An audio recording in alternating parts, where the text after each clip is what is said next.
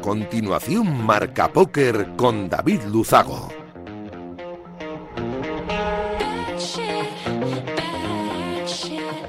Espacio patrocinado por Winamax.es.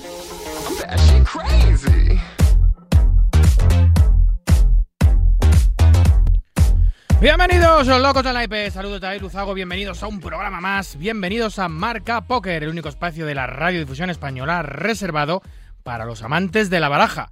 Domingo, 27 de junio, programa 120 este que comienza y voy a aprovechar para agradecer como cada semana Radio Marca la cesión de este gran espacio y por supuesto a nuestro sponsor Winamax.es por hacerlo posible. Bueno, pues después de muchos meses, y aunque seguimos con un ojo en las distintas variantes y mutaciones del virus que puedan salir, por fin nos podemos quitar las mascarillas en la calle. Y es que desde ayer en las eh, calles de nuestro país ya, ya se pueden ver de nuevo los rostros íntegros de la gente. Y aunque todavía tendremos que llevarlas en interiores durante un tiempo, respiramos por fin libres, sin toparnos con tela alguna, en la calle, ya digo. En política, los indultos del Prusés lo copan todo y es que finalmente el gobierno los ha autorizado y los presos ya disfrutan de su libertad. Esperemos que este arriesgado e impopular movimiento para muchos, el eh, movimiento del gobierno, sirva para algo y suavice o mejore y o mejore las relaciones eh, eh, institucionales. En fin, en deportes, la selección avanzó a octavos de final y mañana lunes se la juega en octavos contra la subcampeona del mundo, contra Croacia que tampoco pasa por su mejor momento. ¿eh? Veremos a ver hasta dónde puede llegar la cuestionada selección de Luis Enrique. En fin, nosotros como cada domingo noche vamos a intentar que los próximos 90 minutos les sirvan un poquito para evadirse un rato de la situación actual y hacer un poco más ameno todo. Nos ponemos en breve con los titulares de un programa como siempre cargadito de historias, de noticias, de reflexiones, de actualidad y por supuesto de entrevistas. ¡Arrancamos!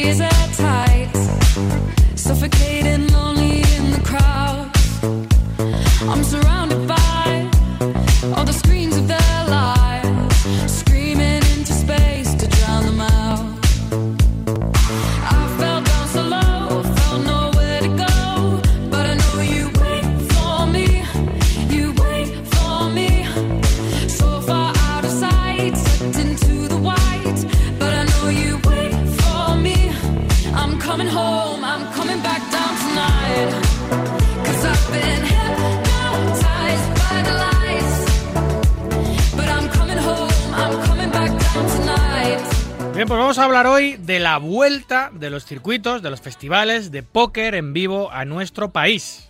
Ya era hora, por fin, después de, casi un año del fin del confinamiento tan severo que sufrimos en España, ha vuelto el primer circuito a pasar por un casino, el Circuito Nacional de Póker. Si bien es cierto que en ese mismo casino ya se llevan disputando durante 12 meses torneos locales, pequeñitos, por fin llega un gran torneo nacional y tenía que ser el Circuito Nacional de Póker en el Casino de Gran Vía. Vamos a hablar sobre esa vuelta del póker en vivo a España con uno de los, eh, si no el mejor, eh, blogger que ha habido en nuestro país y además el eh, mayor experto en póker internacional que tenemos en España. También Alex Hernando. También hablaremos con el CEO del Circuito Nacional de Póker, Jaime Sánchez Salvador, que nos va a comentar cómo se está desarrollando y cómo se ha desarrollado durante toda esta semana esa esperada vuelta del póker en vivo a nuestra patria. Tendremos, como siempre, el carrusel de noticias que define a la perfección lo que ha ocurrido en nuestro maravilloso mundo en estos últimos siete días. Y vamos a hablar con el jugador argentino Santiago García. ¿Y quién es este señor? Bueno, pues es un eh, jugador de póker que ha decidido escribir junto a otro jugador, del que hablaremos luego, un precioso original libro de póker, al que ha llamado Cuentos y Relatos de Póker, que no tiene nada que ver con lo que han leído antes o con lo que piensan que es un, un libro de póker. No enseña a jugar ni mucho menos, sino que cuenta historias divertidas que han pasado en casinos, en las mesas y fuera de ellas. 90 minutos por delante de mucho naipe, vamos a por ellos. Escuchas Marca Póker, el deporte rey de corazones.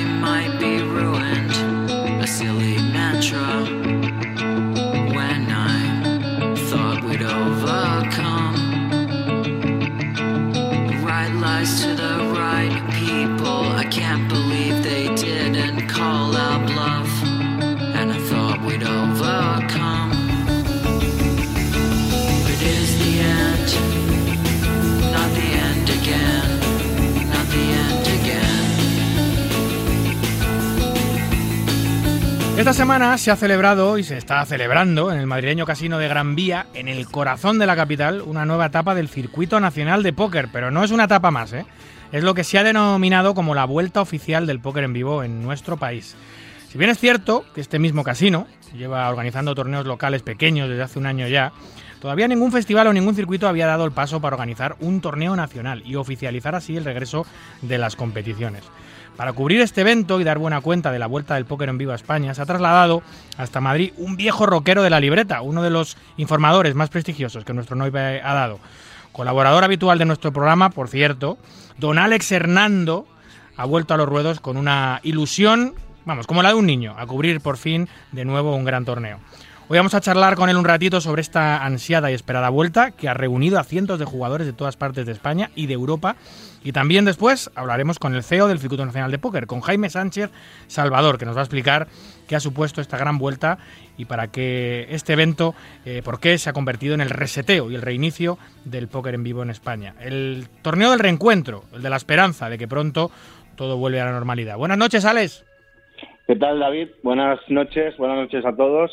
Y lo has dicho muy bien. Eh, yo no lo podría calificar mejor. El torneo del reencuentro. Total, ¿eh? Oye, es que ya llevábamos mucho de parón, ¿no? Ya estaba bien. Jolín. Eh, sí, bueno, mo- mo- los motivos no hace falta que los mencionemos, todos sabemos por qué hemos estado tanto tiempo con los aparejos guardados en el baúl. Y bueno, pues como tú bien has dicho, este fin de semana, bueno, esta semana en realidad, porque llevamos ahí desde, desde el martes, eh, hemos vuelto a sacar todos los aparejos de los, de los torneos presenciales, hemos vuelto a hacer la maleta, a echarnos la mochila a la espalda y pues afortunadamente nos hemos desplazado a un casino, uno de los eh, tú bien lo has dicho bien y bueno, eh, ¿qué te voy a contar? Que tú eres parte implicada, pero uno de los eh, casinos referentes hoy en día en lo que a póker se refiere en nuestro país, eh, además en un enclave icónico, quien no haya ido al casino de Gran Vía, pues eh, aparte de la oferta de juego que ofrece, es un lugar precioso eh, en cuanto al edificio y tal y la historia que, que alberga. Pero bueno, a lo que veníamos era, como tú bien has dicho, era a, a volver a sentir lo que, lo que es un torneo de, de póker eh, de forma presencial, eh, a escuchar el traqueteo de las fichas, a ver cómo los croupiers barajan y reparten cartas y precisamente un, un- algo que has comentado con mucho acierto, a, a reencontrarnos, porque si algo hemos visto estos días en el Casino de Gran Vía ha sido reencuentros de gente que no se veía hacía mucho tiempo y gente que en realidad se veía muy a menudo en condiciones normales, pues porque cuando no era en un sitio era en otro, era en un torneo, era en otro torneo, era en una cita. eh, gente que yo me incluyo, que acostumbrábamos a tener casi en nuestro imaginario habitual eh, muchas caras conocidas y que no veíamos hacía mucho tiempo. Entonces, pues bueno, ha sido, ha sido especial por muchos motivos. Eh, Jaime seguro que cuando hables con él pues te dará los más puramente relacionados con, con la organización y con el circuito que él capitanea. Pero eh, como tú has comentado, yo mi misión esta vez era trasladarme al primer torneo de póker presencial en nuestro país, eh, digamos, de la nueva era, por así decirlo, y, y ver o trasladar en el blog de Winamax lo que percibían mis sentidos y lo que yo he percibido pues ha sido ilusión, ha sido mucha mucho compadreo, mucho colegueo y, muchas ganas de reencontrarse, más allá de lo que ha pasado en las, en las mesas, que también ha sido importante, qué duda cabe, pero bueno, eso para mí es lo más destacado de esta cita. Así es, Winamax ha decidido cubrir este evento y ha decidido cubrir la vuelta de los festivales y de los circuitos a- al póker de nuestro país y lo ha hecho a través de, de la pluma, de la ágil pluma que tiene Alex Hernando para escribir todo lo que ocurre en los torneos desde hace muchos años y menuda alegría te llevarías cuando te dijo Winamax, vete para Madrid que vas a cubrir por fin un evento, ¿no? si te digo la verdad, eh, más que me lo dijeron, o sea, fue una, iniciativa mía. Yo pensaba que había que estar. Eh, por eh, motivos, digamos, puramente de la industria, pues a lo mejor no tendría mucho sentido que yo estuviera aquí. Bueno, pues porque Winamax es un competidor del patrocinador de- del circuito. A lo mejor podrían decir, ¿y usted qué hace aquí si esto no le toca, por así decirlo? Pero eh, cuando vi que el, rea- que el que, bueno, evidentemente, pues uno permanece atento a la actualidad del país y desde hacía tiempo pues yo sabía que el casino que, que el circuito nacional de póker iba a recalar en el casino de Gran Vía, esto no era una novedad, pero según yo fui viendo que se acercaban las semanas, el ruido que se escuchaba en redes sociales, eh, gente que me confirmaba, pues yo voy a ir, pues yo tengo intención, pues igual me lo pienso, tal. Eh, cuando vi que, que algo, algo se estaba fraguando y que algo estaba ahí eh, efervescente, eh, pues fui yo mismo quien dije en la casa, oye, eh, creo que tendría que estar en, en este primer torneo presencial a nivel estatal en, en nuestro país y bueno, pues sin más, eh, compramos unos billetes de avión, eh, reservamos una habitación y mochila a la espalda y para allá que, para allá que hemos venido. Y pues, pues ya te digo, eh, en los próximos días pues tendré ocasión de compartir también mis, mis impresiones eh, de forma más interna en, el seno de la compañía. Pero bueno, pues como te comento, fue una iniciativa personalmente mía y, aquí estamos y muy contentos. Ha sido días duros porque, bueno, eh, esto es como, dicen que es como andar en bicicleta, que se- no se olvida, pero bueno, eh, ahí hace falta un rodaje y seis días a 12, 14 horas al día, pues al final mm, pasan factura, pero bueno, con la sonrisa puesta, como tú habrás visto durante la semana, no solo yo, sino todos los que estamos. No, no, no, es lo que te iba a decir. aquí. Es lo que te iba a preguntar, que tantas horas, porque si estás el primer, llegas el primero, te vas el último todos los días, eh, habrás acabado agotado, aunque ayer, que pude estar contigo a última hora, no lo parecía, llevabas un subidón que, que parecía que acababas, que, que parecía que era el lunes, vamos. Porque, bueno, pues porque intentas ver siempre el vaso medio lleno en vez de medio vacío y cuando ya, digamos, que ha pasado ese punto del torneo en el que dices, bueno, lo peor ya ha pasado, eh, pues bueno, pues eh, intentas verlo con, con pues eso, con, con optimismo y decir, bueno, pues va, ya, ya hemos llegado hasta aquí, ya solo queda una jornada, eh, ya casi todos los que quedan vivos más o menos o te o sabes quién es, o te suena ya la cara, o ya lo tienes medio calado. Y bueno, pues eh, sí, al final eh, llevo haciendo esto muchos años. De hecho, el otro día lo, lo comenté, lo comentaba y ya haré algún tipo de hilo en Twitter o lo que sea cuando llegue el momento. Pero bueno, de aquí a pocos, a un par de meses voy a cumplir 10 años en esta, en esta industria. Y bueno, pues han sido un año y medio muy complicado y el simple hecho de volver a estar en el ruedo, como decíamos, pues es, eh, es motivo de alegría, Ah, más allá de, de lo bien o mal que haya ido el torneo en términos, pues eso, para, para el organizador. Pero bueno, para mí el, el simple hecho de ver que hay ganas, que yo tenía un poco de... Era un poquito reacio, no tenía ahí ese, esa cosita de decir, bueno, pero sí, tú lees en Twitter que, y en redes sociales en general que la gente va a volver, pero al final, hasta que no lo ves ahí, eh, tu, tu, el feedback que recibes de las redes sociales puede estar tergiversado, puede no ajustarse a la realidad, pero bueno, bueno, luego ver que la acogida ha sido realmente importante, 743 entradas en el evento principal, 89 entradas en el High Roller, eso significa que ha habido 89 personas que han estado dispuestas a poner 1.000 euros encima de la mesa para jugar un torneo de dos días. Eh, también el hecho de que el Roller haya tenido buenos números significa que eh, jugadores que a lo mejor eh, forman parte de nuestra élite o de los que más habitualmente estamos hablar, acostumbrados a hablar de ellos y tal, pues se han desplazado hasta Madrid, algunos ya son de Madrid, pero bueno, algunos se han desplazado de otros puntos para estar aquí. Bueno, son todo brotes verdes que era precisamente lo que eh, yo venía buscando. Eh, también pues con recoger algunas impresiones de unos y otros. Evidentemente lo mismo haremos con los que acaben ganando el torneo. Pero bueno, en definitiva, eh, esperanzadora vuelta del póker presencial a mis, a mis, para mis sentidos y a título personal también un, un calentamiento de cara a lo que viene que parece que el final de año pues estará movidito y de lo cual pues yo también me alegro. Sí, ahora, ahora te voy a preguntar sobre eso, pero eh, escuchando tus palabras dedujo que te ha sorprendido un poco la buena acogida que ha tenido la vuelta del Sí. en vivo, ¿no? Sí, sí que me ha sorprendido. O sea, yo, yo evidentemente sabía que no que no iba que no iba a haber 300 personas. Esto era evidente, más con cuatro días iniciales y tal. Yo eh, más o menos te haces una idea de que de por dónde pueden ir los tiros. Pero para mí eh, ha sido mayor la, la, la respuesta del, del público español de lo que me cabía esperar. Porque no sabes, porque es el primero, porque es una situación a la que nunca nos hemos enfrentado, venimos de pasar una situación sanitaria inédita en el país, entonces pues tampoco sabes, bueno, ah, habría a lo mejor gente que diría, sí, me apetecería mucho, pero no quiero estar todo el día con la mascarilla, por ejemplo, otros, pues es que me da un poco de reparo, nunca, uno nunca sabe, tal. Eh, la, la, incertidumbre siempre está ahí, entonces mmm, yo el primero, o sea, yo, aunque fui yo el que propuso de ir aquí y tal, antes de yo de levantar la mano en la casa y decir quiero ir a Madrid para esto, también dije voy, no voy, también te lo planteas. Entonces, pues eh, siempre quedaba esa pequeña duda, pero desde los primeros días eh, se vio claro eh, cuando, cuando el High Roller tuvo una buena participación de casi 100 entradas, pues dices, bueno, esto... Y luego el efecto llamada, que esto ya sabemos también cómo funciona. El efecto llamada que significa que eh, los primeros días la gente ve que se va llenando y los y los más tardones dicen, ojo que se está montando una bola importante en Madrid, pues me cojo el coche, me cojo el ave o lo que sea y me planto ahí porque eh, al final resulta que sí, que, que hay un torneo prácticamente como antes de que todo esto ocurriera.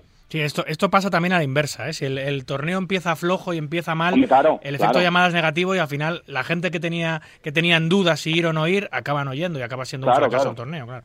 Exacto, pero, pero en este caso ha sido a la inversa, ha sido buenos números desde el principio, entonces el que estaba ahí en la disyuntiva de voy no voy, pues ha decidido ir y bueno, pues eso es buena noticia para, para todos. Ya se palpaba en el ambiente desde hacía semanas que iba a ser un bolón, porque las entradas que se habían puesto a la venta online de los cuatro días iniciales se agotaron enseguida, eso quería decir, y se pusieron muchas a la venta online, eso quería decir que la gente tenía ganas de volver, ya se podía eh, oler el ambiente de póker con semanas de antelación, ¿no, Alex? Uh -huh. Sí, sí, tal cual, como, como tú bien dices, pero es lo que te decía antes, aunque aunque, bueno, tú como parte implicada del Casino Gran Vía, pues evidentemente tenías eso, esos datos en cuanto a la, al registro online y tal, pero yo, yo, me regía un poco por lo que leía en, leía en redes sociales, pero al final eh, eso puede ser una, un, un, una, una, pintura, una, una caricatura muy muy volátil. Puede ser que yo esté en lo cierto o puede ser que no, porque yo sigo a un número de, determinado de personas, pero a lo mejor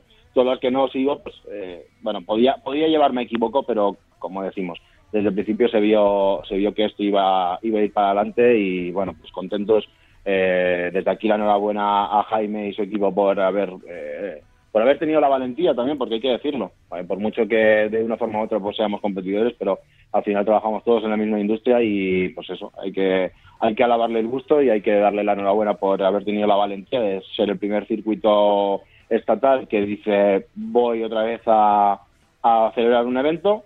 Eh, por mi parte no tengo nada que decir en cuanto a medidas de seguridad y demás. Eh, todos creo que además creo, mm, David, que es importante también decirlo. Creo que, y esto es un poco tanto para la sociedad en general, pero en, más concretamente para lo que hemos visto estos días, mm, también quiero dar la enhorabuena al grueso de la comunidad porque ha tenido todo el mundo un comportamiento ejemplar.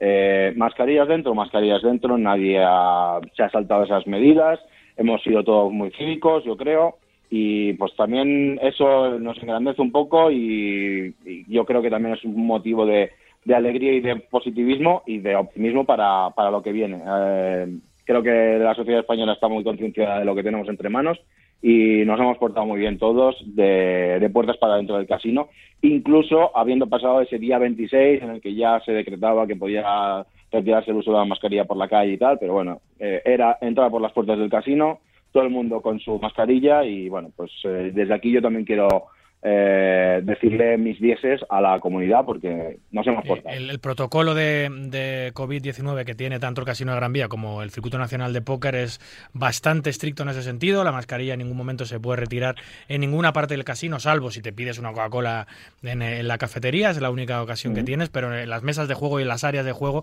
no puede haber bebidas, no puede haber comida, no se puede retirar la mascarilla, las mesas tienen que estar mínimo a un metro y medio de distancia, los geles hidroalcohólicos volaban por todas las mesas y además se recordaba continuamente por megafonía que había que hacer uso de ellos ya que se estaban manipulando fichas y cartas y todo el mundo ha cumplido como no podía ser otra manera en ese sentido. Chapo, oye, eh, ¿tú crees que esto, al igual que el, eh, el torneo ha generado un efecto llamado a los jugadores que ha hecho que se convierta en un bolón total? la, los buenos números de este torneo y acogida por el público puede generar otro efecto llamada paralelo, que es que otros casinos que todavía no han eh, apostado por devolver los torneos a sus recintos lo hagan?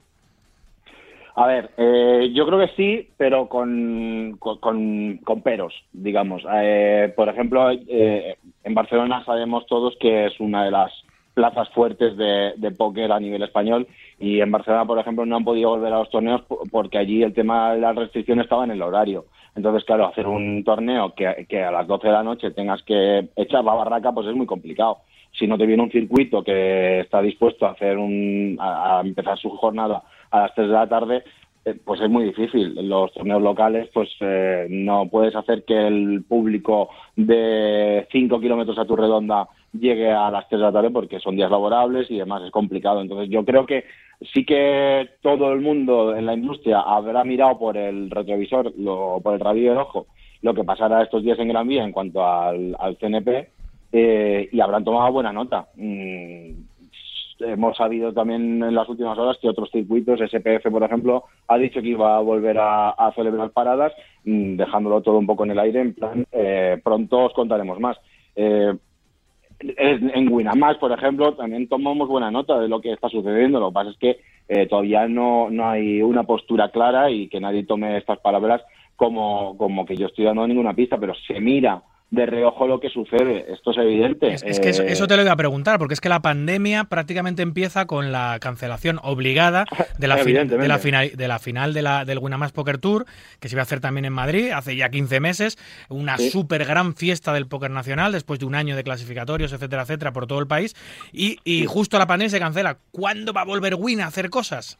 No, no te puedo decir, David. Eh, como dices, para nosotros, por ejemplo, eh, la cancelación de una más Poker Tour fue un palo muy duro. Eh, mm, evidentemente, lo importante era el tema sanitario, que en ese momento era lo, principal. Pero bueno, si, si me permite frivolizar un poco, dejando de lado, con todos mis respetos, la parte sanitaria, para nosotros fue un palo muy duro porque eh, fuimos muchos los que estuvimos implicados en ese proyecto, eh, hicimos muchos kilómetros a lo largo de toda la, toda la geografía y quedaba la guinda del pastel, que era la final, que era reencontrarse con todos esos clasificados eh, por free rolls, verte con mucha gente, etcétera, etcétera. Entonces para nosotros fue un palo duro y, y, y no se pudo hacer y se tuvo se dejó un poquito en stand-by a ver si esto se puede hacer en otro momento y tal, cuando nos dimos cuenta de la magnitud de la, de la situación, pues evidentemente a los que se habían clasificado se les eh, abonó el precio de la entrada en su cuenta y, ahí se acabó.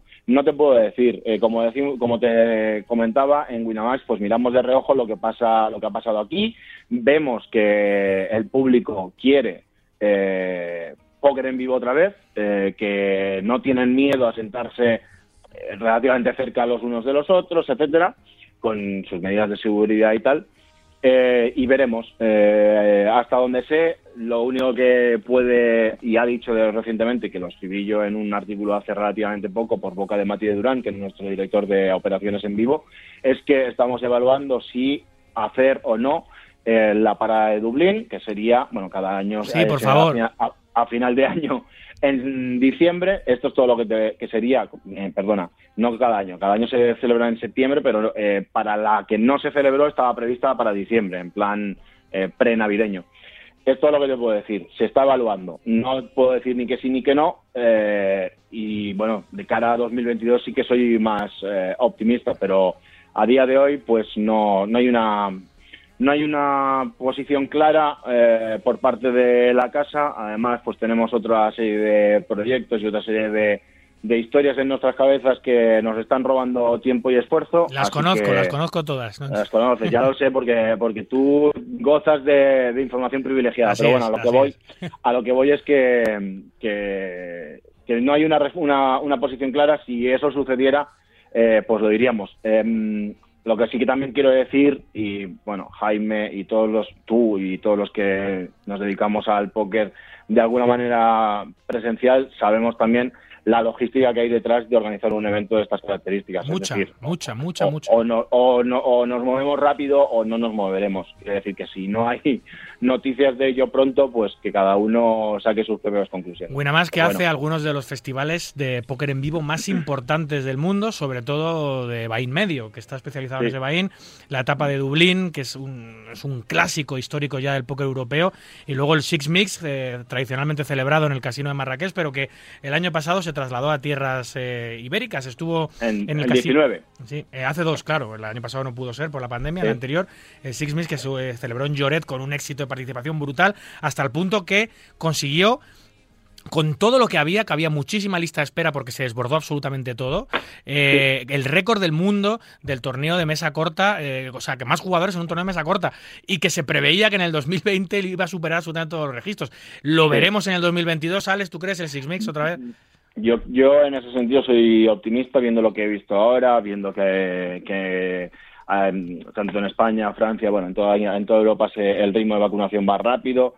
Yo quiero pensar que sí, que repito, que nadie tome mis palabras como cátedra, ni que estoy afirmando ni desmintiendo nada. Eh, no, yo no tengo ninguna potestad en este sentido eh, en la casa, pero yo quiero pensar que sí, que el año pasado como tú bien dices, está, éramos muy optimistas, muy optimistas. O sea, yo lo que sí que te puedo decir, si, si el récord que hicimos en 2019 eh, en el Sismix rondó, eh, no tengo ahora mismo la cifra exacta en la cabeza, pero rondó las 2.100 entradas, yo creo que, eh, bueno, creo no, nos preparábamos para en 2020 eh, superar las 3.000. O sea, estaba todo previsto en cuanto a personal, mesas, eh, venue, o sea, espacio, tal, para superar las 3.000 entradas. Eh, Desgraciadamente no se pudo hacer, pero el Sismix, pues, por, eh, tú lo sabes bien y toda la comunidad lo sabe bien, para nosotros es uno de los eventos más importantes porque no solamente es un torneo de póker, eh, es un divertimento, es una fiesta, eh, es, este- es estar en la piscina, es estar eh, tomando copas por la noche, haciendo, disfrutando de la discoteca. mm, Calla, calla, calla, póker. calla, calla ya, calla ya, que me, que- que- me pongo, me pongo malo, Alex. Sí, todo eso. Yo, yo, soy- optimista. Eh, el año pasado estaba previsto para septiembre. Si mantenemos eh, septiembre como el horizonte, pues queda un año y pico. Bueno, este año evidentemente no, no hay ningún anuncio, no se va a hacer, esto, esto está claro. Pero dos, eh, septiembre de 2022, pues ¿por qué no? Vamos a, vamos a ser optimistas. Yo quiero pensar que sí. Seguro y, que sí, y ahí estaremos. Y vamos, y, y eso es, ahí Oye, estaremos. y ahora en octubre al Campeonato del Mundo, otra vez, tendrás ganas, ¿no? Te vas para allá a cubrirlo. Madre mía, vaya.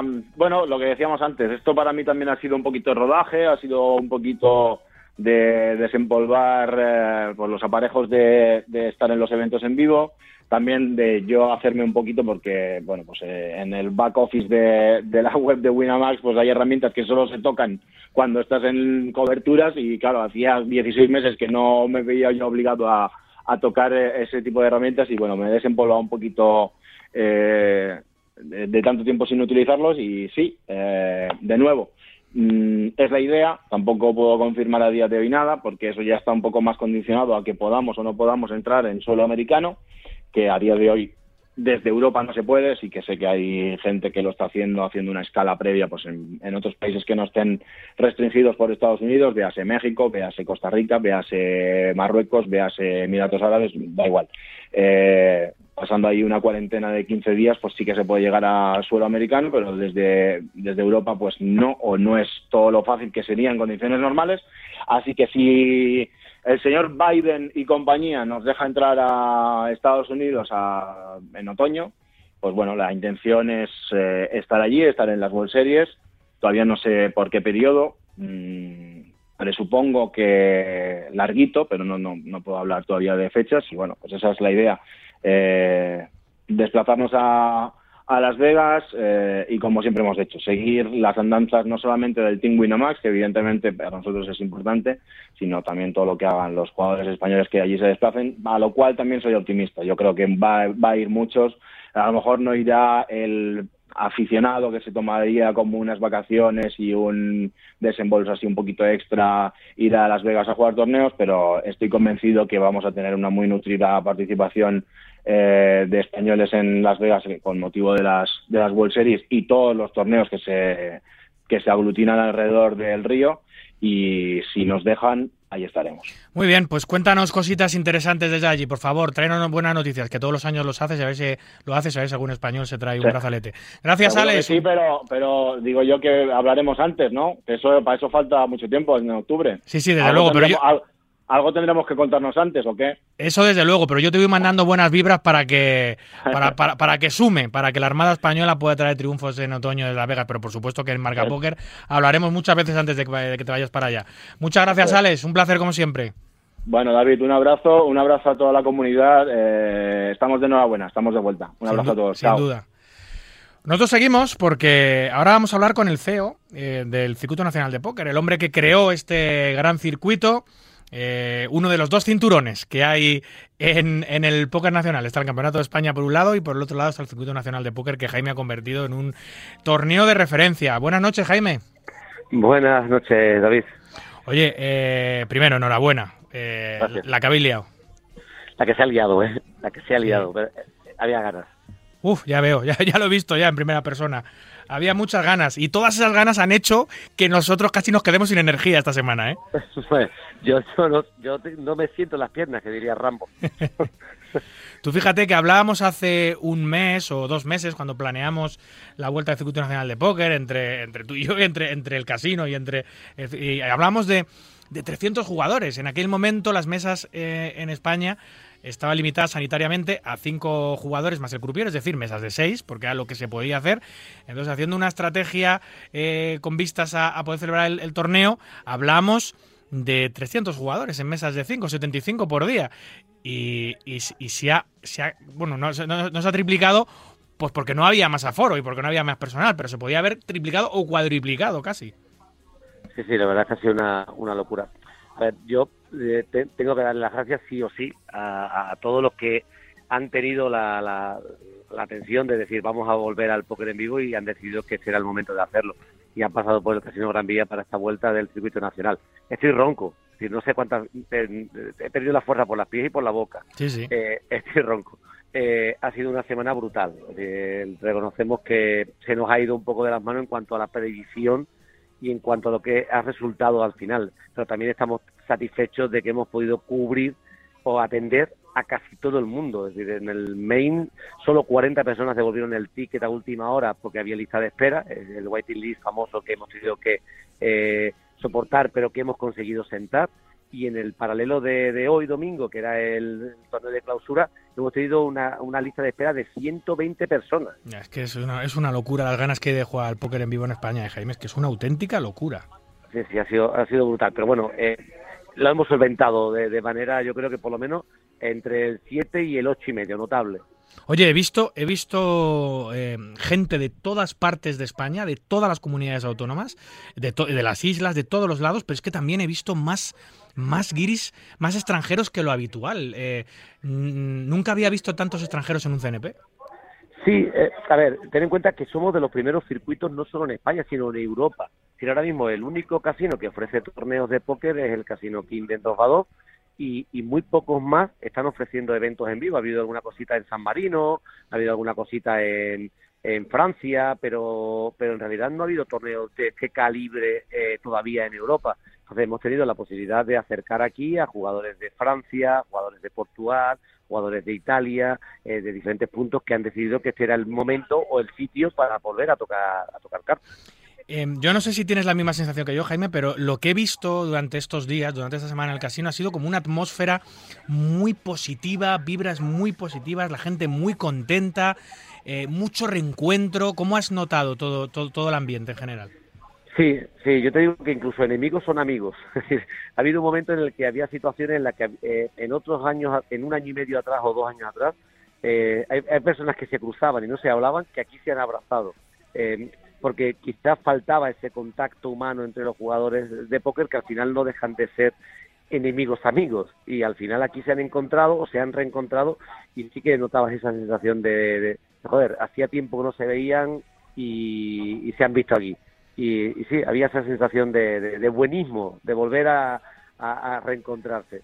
Eh, hay de todo, nos hemos encontrado también con, gente que no ha cambiado, pero la mayoría, la mayoría la verdad es que hemos notado un ambiente muy, muy, muy, muy bueno y el reencuentro ha sido muy, muy sano. Y luego, claro, eh, muchísimas caras conocidas, de, de, los habituales de los torneos en vivo, por supuesto, pero luego hay, lo que me ha sorprendido también, Jaime, es la cantidad de recs online que han decidido, que bueno, que suelen estar metidos en la cueva atizando sin parar y que se dejan ver poco por los casinos, pero que esta vez han decidido venir a jugar.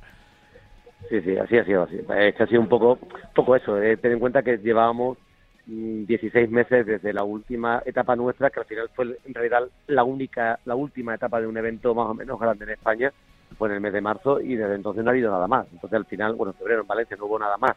Hubo una etapa que se quedó a medias en Sevilla, creo, de, de un campeonato en el casino de Sevilla, que se quedó a medias también en plena, en plena apogeo de la COVID pero el resto, pues la gente tenía ganas de salir de la cueva a los online y los vivos, el que juega en vivo, el recreacional, lo que estaba deseando era volver a reencontrarse con los, con los amigos, a ir a comer, a cenar, los bares alrededor de Gran Vía y el propio Casino Gran Vía en la, en la, en la sala que se ha preparado, la cafetería, ¿cómo, le, habéis llamado? El, la Players Lounge. Eso, la Players Lounge estaba a rebosar de gente contenta, hablándose entre ellos y, y sobre todo una cosa que, que hay que llamar la atención es que a pesar de todo lo que ha habido, el mantenimiento de, de, de las medidas de seguridad ha sido casi a rajatabla. Ha habido muy pocos casos lo que haya que llamar la atención a la gente por no llevar la mascarilla o por no hacer las cosas como tendrían que hacerse. La gente, gracias a Dios, está, muy, está, muy, concienciada en ese tema. Y aparte que el casino es muy estricto en ese tema, no es que se le ponga un policía a todo el mundo detrás, pero se, continuamente, por megafonías, se explica las, los protocolos COVID y es cierto que el jugador de póker es respetuoso, es inteligente, es educado y suele cumplir sin ningún problema. Además que, que es lo que hay. Ahora mismo hay que jugar con mascarilla, no se puede consumir nada en las áreas de juego, es, es de sentido común y la gente las cosas de sentido común las suele hacer de buen grado. Sí, así ha sido, ha sido, ha sido, pues yo creo que ha sido un ejemplo para todo, porque han sido al final pues 743 personas en un evento durante cuatro días, más los 200 que ha habido hoy en el, en el site de, de clausura, que al final eso en cualquier situación pues puede darse un poquito al caos. En realidad no ha sucedido. Hemos visto mantenimiento de orden en la lista de espera, aunque fuera larga. Hemos visto un poco de mantenimiento de orden en las mesas, aunque eh, fueran muchas horas sin poder consumir ni agua. Al final, eh, creo que eso es lo que hace que, que esperemos, vamos a cruzar los dedos, que el resultado final, eh, no solo a nivel de números, sino a nivel también de protocolos de, de seguridad sanitaria, sea positivo. Oye, vaya currazo se han marcado los dos staff, ¿eh? tanto el del casino como el de la, eh, la organización del Circuito Nacional de Póker. Eh, vaya currazo, ¿eh? todos muy, eh, muy profesional, eh, han aguantado titánicas sesiones y han hecho posible que, a pesar de la avalancha de gente, eh, que no era tanta, era esperada, pero no tanto, pues haya salido todo bien. Vaya currazo. Sí. Sí, la verdad que sí, hay que agradecer muchísimo al equipo de crupieres y de, de de staff de, de, de, la Poker Room del casino de, Gran Vía, porque la verdad que son muchas horas sabiendo la situación en la que están la, mayoría de los casinos españoles, incluido el de, del grupo de aquí de, Gran Vía, eh, situación en la que estamos, y el nuestro, que también nos ha faltado personal, porque también estamos en ERTE, y aún así los que están aquí, creo que entre todos hemos podido sacar para adelante esto, y casi todos los jugadores, es decir, son muy pocos. Yo creo que no he recibido personalmente ningún comentario negativo, ni lo he escuchado, algo se ha leído, pero nada en vivo que tú digas. La gente que ha estado aquí, la gente que ha presenciado el esfuerzo, solo ha tenido buenas palabras hacia todos. Es que hay que hay que valorarlo mucho porque la situación tanto del CNP como del Casino Gran Vía sigue siendo que parte de la plantilla, gran parte de la plantilla está, está inerte y yo creo que lo que se ha hecho en este torneo durante esta semana para meter tanta gente y para que todo salga bien y todo salga, eh, como se dice, como dicen los americanos, smooth, ha sido, ha sido encomiable y ha sido magia, magia absoluta. En fin, luego una cosa que te quería comentar que ha sido precioso, ha sido la, eh, yo creo que la guinda del torneo es eh, ese motivo solidario que el Circuito Nacional de Póker siempre lleva a cada evento. Esta vez, ¿por qué habéis apostado, Jaime? Pues en esta ocasión hemos llegado, hemos decidido ayudar a un colectivo que se llama Movimiento Azul, es un colectivo sin ánimo de lucro que, que ayuda eh, y sobre todo eh, beca a familias con hijos con autismo, con síndrome de, de TEA para diagnóstico preventivo de la, de la enfermedad y decidimos apostar por, por ellos, en este caso de, de, de darle nuestro apoyo porque eh, bueno conocíamos personalmente a varias familias de ese colectivo por razones personales, es decir, el padre de la presidenta de la federación, eh, corre con nosotros un equipo en, en, mountain bike y bueno, conocimos a la familia, conocimos a los niños y nos explicaban la situación en la que se encontraban esas familias ahora en verano, niños que, que no podían acudir a los a los campos de verano por no tener eh, capacidad económica para afrontar el coste, otros que estaban esperando que sus niños con nueve o diez meses pudieran tener un diagnóstico eh, preventivo para poder empezar a atenderlos. Y cuando empezó a contarme un poco la situación real que tenía ese tipo de, de, familias en España, donde el autismo es una enfermedad que se entiende eh, que cubre la seguridad social, pero que no atiende eh, eh, hasta que no llegan los niños a los cinco o seis años, eh, empezaron a hablar sobre eso y, empieza un poco así como a revolverse el estómago viendo la situación que viven muchas familias en España y decidimos, hablando, mira, vamos a hacer, eh, empezamos ahora con esto, vamos a, vamos a ayudaros, vamos a intentar a ver qué, qué hacemos.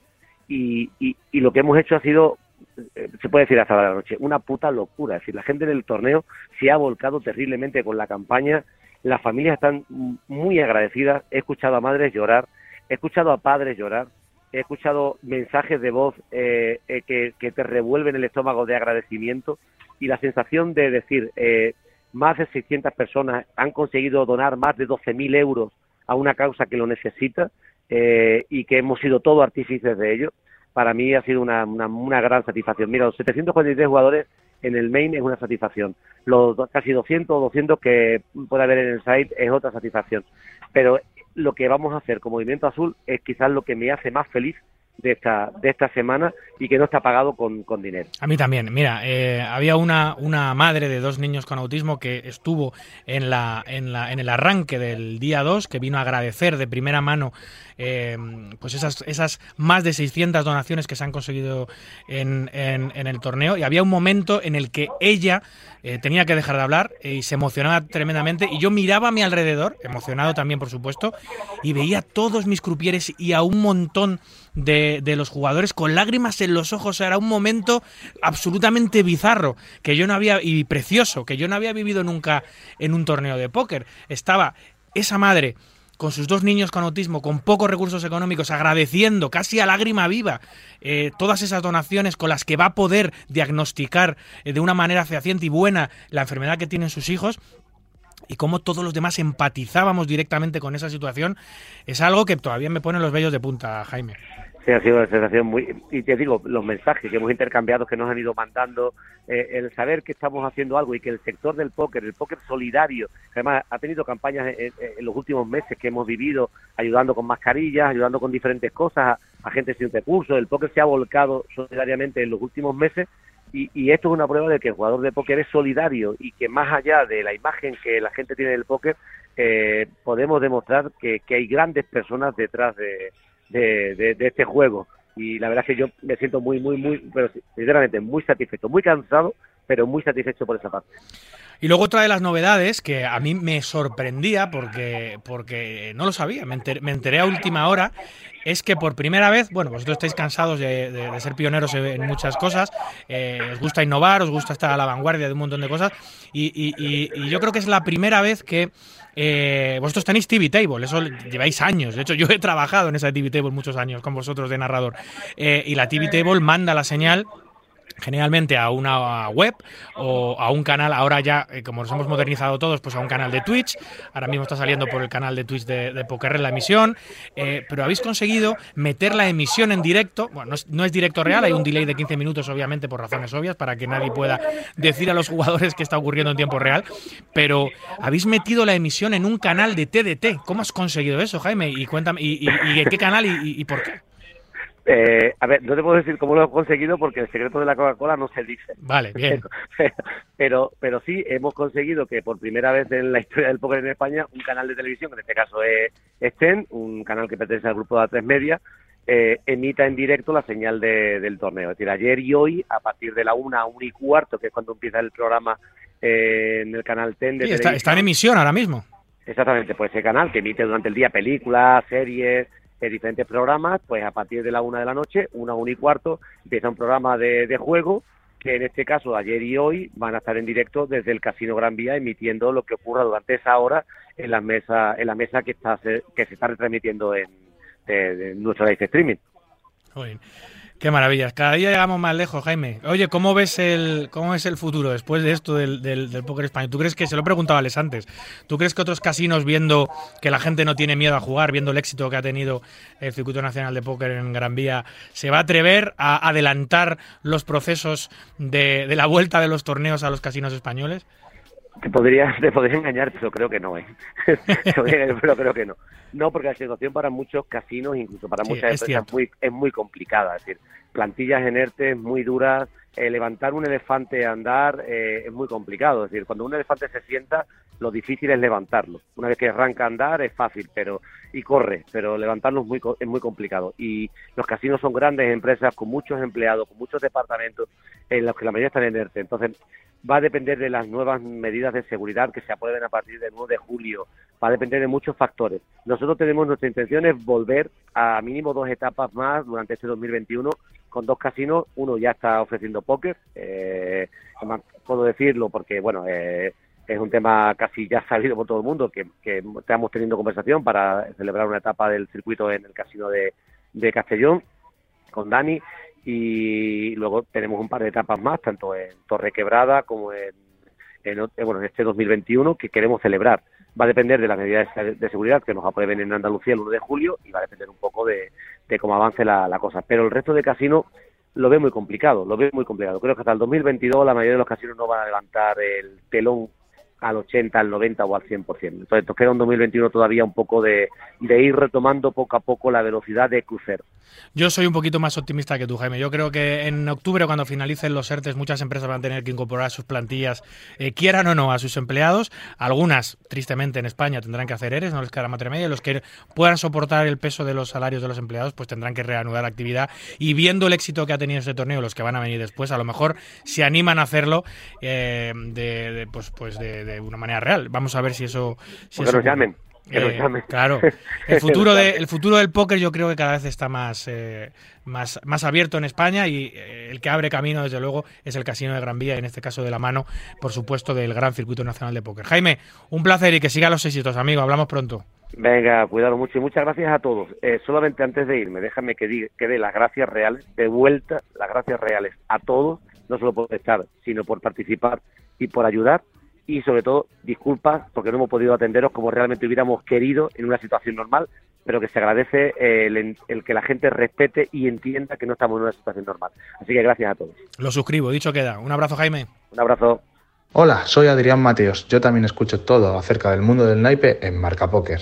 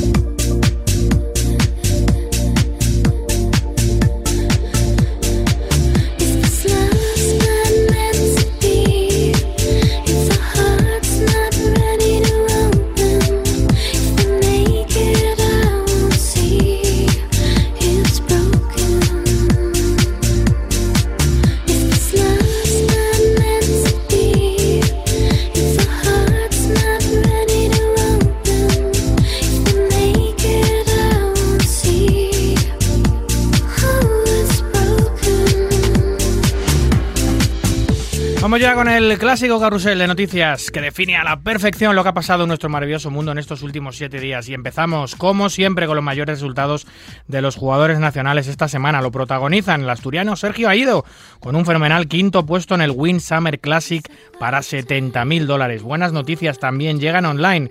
Y es que en el último evento del Super Million, Adrián Mateos y Juan Pardo hacen mesa final conjunta y finalizan quinto y cuarto respectivamente para 121.000 y 155.000 mil dólares. Tras cuatro días de competición, el icónico e histórico jugador norteamericano Phil Ivey se lleva el World Poker Tour Heads Up Championship y los 400.000 pavos del primer puesto tras derrotar por 3 a 0 a otro gran histórico, el finés Patrick Antonio. Más duelos heads up. Este pasado miércoles, tras seis horas de duro enfrentamiento norteamericano, Phil Helmuth vuelve a derrotar a Daniel Negranu por tercera vez consecutiva en el High Stakes Duel, programa eh, eh, referencia de los Heads Up últimamente proclamándose campeón con una ganancia también de 400.000 dólares. Ahora habrá que esperar hasta conocer al jugador que se atreva a retar al Greenfield y me invicto en este programa tras derrotar 3-0 a Antonio Sfandiari y luego a Daniel Negrano. Vaya con Phil. Brin Kenny, el jugador con más ganancias en torneos en vivo de la historia, anuncia que publicará gratis el mejor contenido formativo sobre torneos que nunca se ha hecho.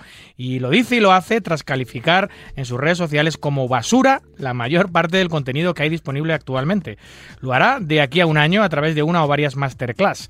Con este anuncio, parte de la comunidad se le ha echado encima tras criticar indirectamente a gran parte de las escuelas y coaches del momento.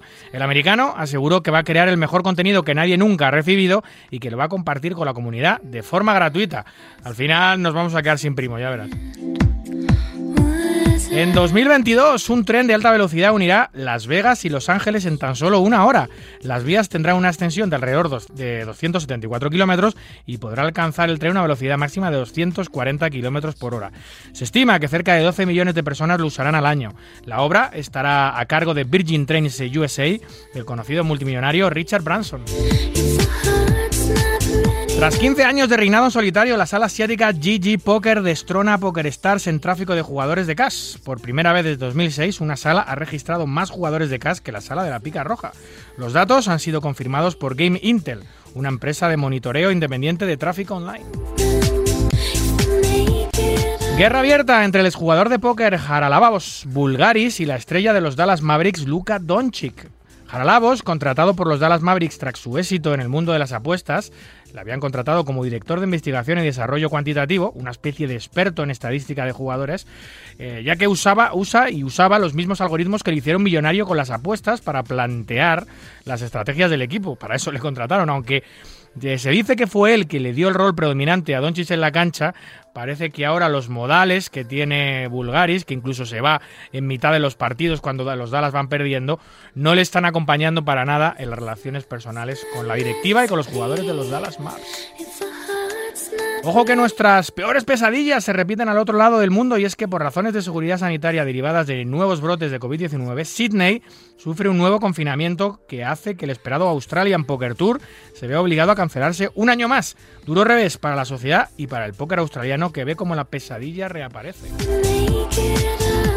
Y finalizamos con la apertura del Poker Room de un nuevo resort de Las Vegas, el Resorts World, del que hablamos la semana pasada, que abre ahora su flamante nuevo Poker Room, con 30 mesas y una sala de high stakes.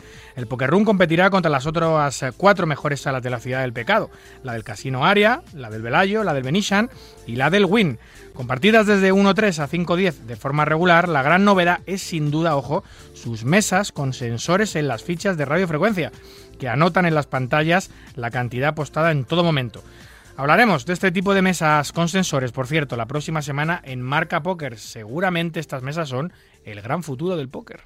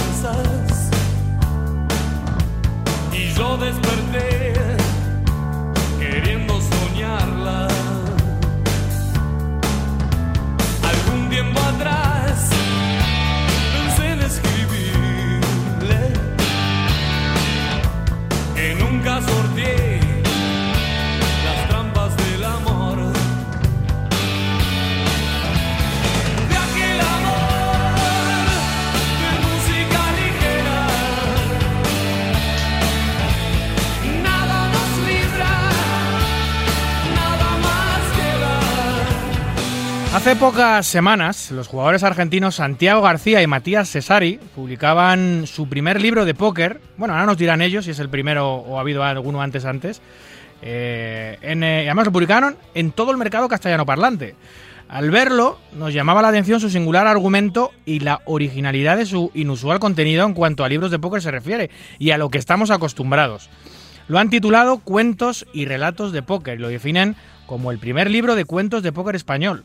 Cuenta además con un prólogo escrito por el actual campeón del mundo, también argentino, y con el que charlamos aquí largo y tendido hace unos meses, Damián Salas. Vamos a sumergirnos en este nuevo libro con Santiago García, uno de sus dos autores, y averiguar por qué es tan especial y en qué basa su peculiar originalidad. Muy buenas noches, Santiago, bienvenido. ¿Qué tal? ¿Cómo están? Un placer hablar con ustedes. Igualmente. Oye, eh, el primer libro de cuentos de póker en español. Cuéntame un poquito. Así es. Sí, yo soy, bueno, leo, me encanta leer libros de póker y noté que había de cuentos en inglés dos o tres, pero en español no había ninguno. Y me llamó un poco la atención porque me parece que hay mucho, mucha historia de, póker para contar y entonces dijimos, bueno, embarquémonos en este proyecto y, seamos los primeros en hacerlo, ¿no? Que va a ser un placer hacerlo. Antes que nada, eh, Santiago García, ¿quién es? Y yo soy padre de dos hijas. Eh, mi, trabajo es productor de seguros, pero vengo desde el 2009 escribiendo en, páginas de póker, revistas de póker. Es un hobby que se transformó en trabajo y, ya es un segundo trabajo, pero cada vez le dedico más horas. Pero bueno, eh, así arrancó.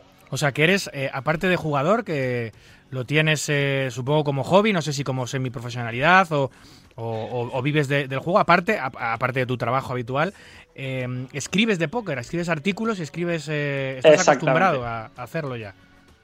Sí, sí, sí, sí. Arranqué escribiendo en la revista Poker Logia en el 2009, cuando habían revistas acá de póker en Argentina, que ahora ya quedó solamente una. Y luego pasé a escribir en la web de Poker Logia también y antes en, en Sudamerican Poker. Y bueno, en el, en el, medio jugaba, pero no, no, no profesionalmente. Sí, sí con grupos de amigos y alguna que otra escapadita a casinos de, de, Buenos Aires o de Rosario. Y en una de esas escapadas conocí a mi mujer. Así que el póker también me dio una familia y, dos hijas, que, lo cuento en uno de los cuentos también a la historia. Tú, tú fíjate, qué maravilla. Oye, y mm, eh, claro, eh, Argentina no se ha escapado de todo lo que ha ocurrido en el, en el mundo en este último año y medio. ¿Cómo lo habéis pasado por allí, amigo? Exactamente, y fue bastante duro. Acá tuvimos una cuarentena muy larga de nueve meses, eh, totalmente encerrados, y yo tengo dos pequeñas hijas de tres y cuatro años, y la verdad que no poder salir de casa todo el día fue totalmente muy duro, muy duro la verdad. Pero, pero bueno, eh, así nació el libro también, poniéndonos a, escribir y, utilizando esos tiempos libres en casa a la noche. Claro, hay, hay, hay, los que han aprovechado el tiempo para ordenar la casa, para ordenar el jardín si lo tienen.